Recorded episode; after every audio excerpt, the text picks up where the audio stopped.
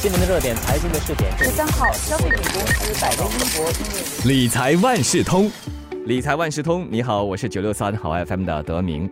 风险越高，回报就越高，这样的一个理念呢，大家都非常熟悉，这是投资的一些基本原则。但是啊，当金融市场充满不确定因素的时候，比方说宏观经济展望不稳定的时候，投资者就开始在投资策略上犹豫不决了，尤其是不知道自己应该投资哪一个组合，也不知道该用什么样的心态来面对股市的起起落落。所以这一期的理财万事通，我就邀请华媒体集团联合早报财经新闻记者黄秀慧和我们聊一聊，当我们在面对投资前景不明朗的情况时，投资者可以用什么样的心态来面对？秀慧你好，德明你好，刚才就说到了，投资者等待的就是一个绝对安全的买点，但是迟迟不敢入场，尤其是那些刚刚踏入职场的小投资者，还有薪水不高的人。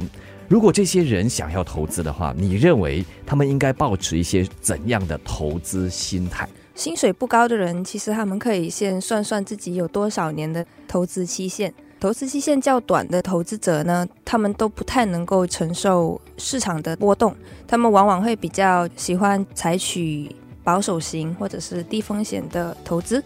比如说，如果你的投资期限少过三年，那么你可能可以考虑通过保守型投资策略来降低你的投资风险。那么，如果投资期限较长的话，那么可能保守型投资策略就不是那么明智的选择。嗯，我们说国人的预期寿命也延长了嘛，所以要打算存一笔退休金，又或者是为退休生活做好准备，相对来说他们的投资态度也会比较保守，对吧？嗯，是。那么，如果你是计划要存一笔退休金，或者是哦，我以后退休的时候需要更多的收入的话，你也是可以考虑一下采取保守型的投资策略。如果你的退休生活有超过二十年，或者是更长的话呢，你可以用部分的资金，然后投资于一些比较积极型的投资工具，比如说股票啊之类的。如果退休金额觉得嗯好像足够了，那又是一种什么样的情况？退休金如果是已经够了的话，那么保守型投资策略对你来说是非常的受用的，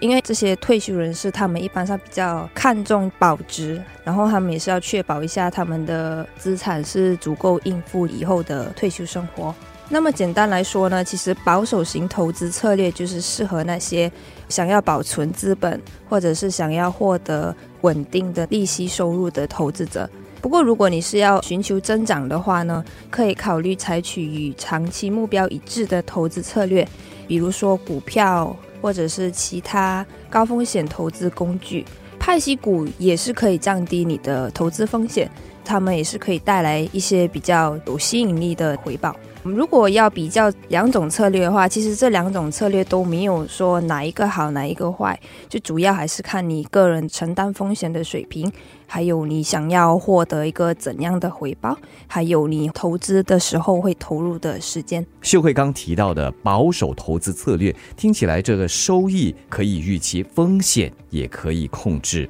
那可不可以和我们聊一聊保守投资的回报是怎么样的？保守投资的回报不一定是低的。换句话来说，采取这一种策略的人呢，是比较希望获得比较稳定的资本回报。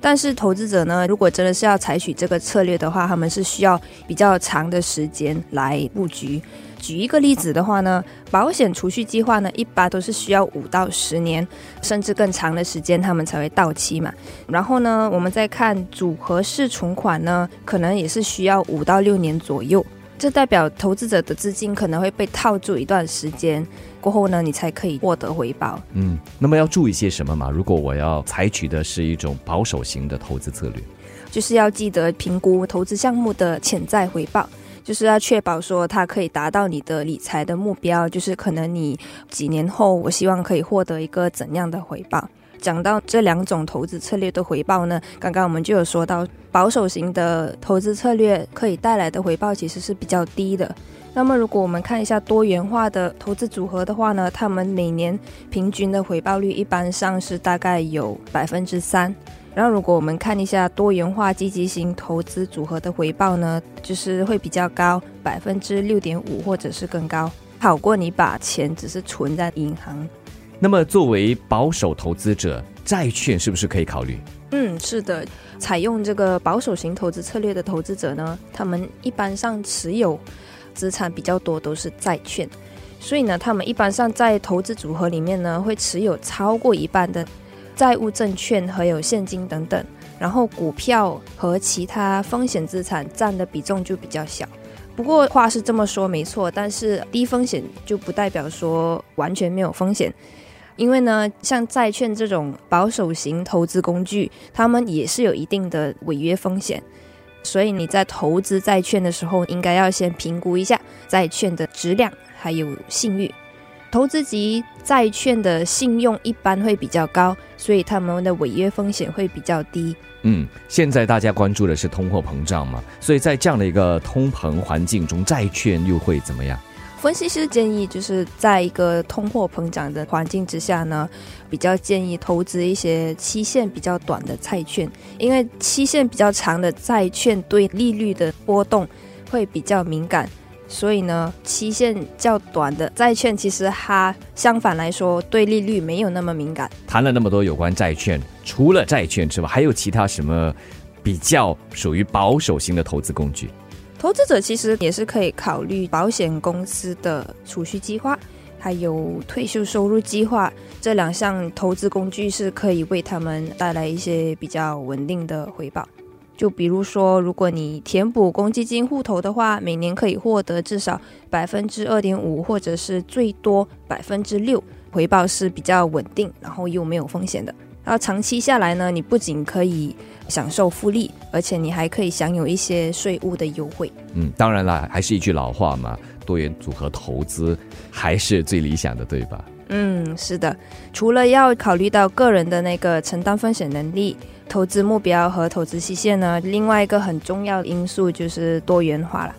多元化是长期投资的重要的一个部分呐。考虑投资不一样的资产类别、不一样的行业，还有不一样的市场，让你的投资组合更加多元化，然后帮助你应对一些市场的波动。嗯，如果我们看整个大环境，过去两年就有全球的冠病疫情，那经济还在复苏中，再加上俄罗斯入侵乌克兰，也使到全球通货膨胀上升。面对这种种，投资前景不明朗的情况，投资者该怎么做呢？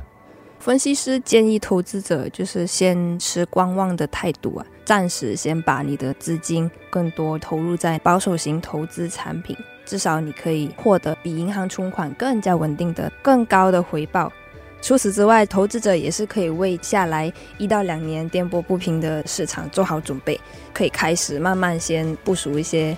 风险比较低的资产，可以更好的应对市场的波动。这一期的理财万事通，我们说了很多有关保守投资的方式和选择，所以千万不要误解了。保守投资是什么都不做，还是可以做些什么样的？最重要的就是心态要摆正，特别是在这个充满未知和不确定因素的大投资环境里面。这一期的理财万事通，再次感谢华为媒体集团联合早报财经新闻记者黄秀慧和我们说有关投资心态的事情。谢谢秀慧，谢谢德明。